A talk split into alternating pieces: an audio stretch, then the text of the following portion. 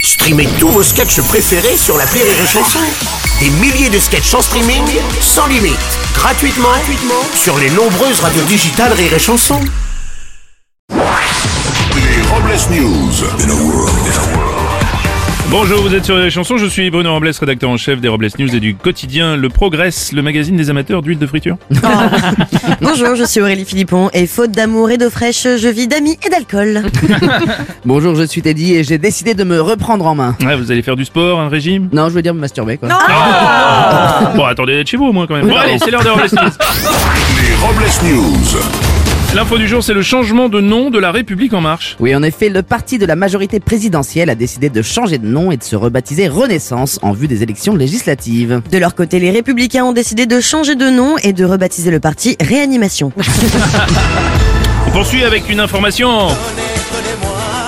Valérie Pécresse, toujours endettée à cause de sa campagne électorale, a refusé un don de 2000 euros de la part de Nicolas Sarkozy en représailles de ne pas l'avoir soutenu pendant sa campagne. Valérie Pécresse a décidé euh, et a déclaré à notre journaliste qu'elle ne voulait pas de la charité, mais lui a demandé avant de partir s'il avait pas une petite pièce ou un ticket restaurant.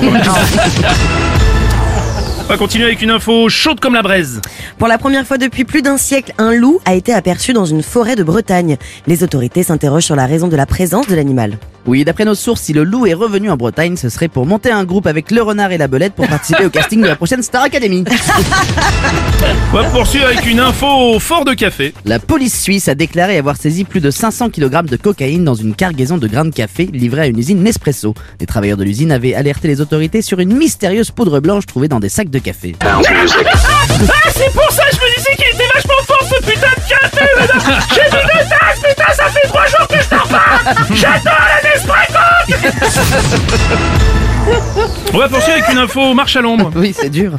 En Bretagne, sur des chemins de randonnée, des QR codes affichés sur des panneaux de signa- signalisation menaient ceux qui les scannaient sur des sites pornographiques. Finalement, c'est pas très éloigné de ce que viennent chercher les randonneurs. hein. Euh, Des troncs, des buissons humides, des glands, des champignons. hein.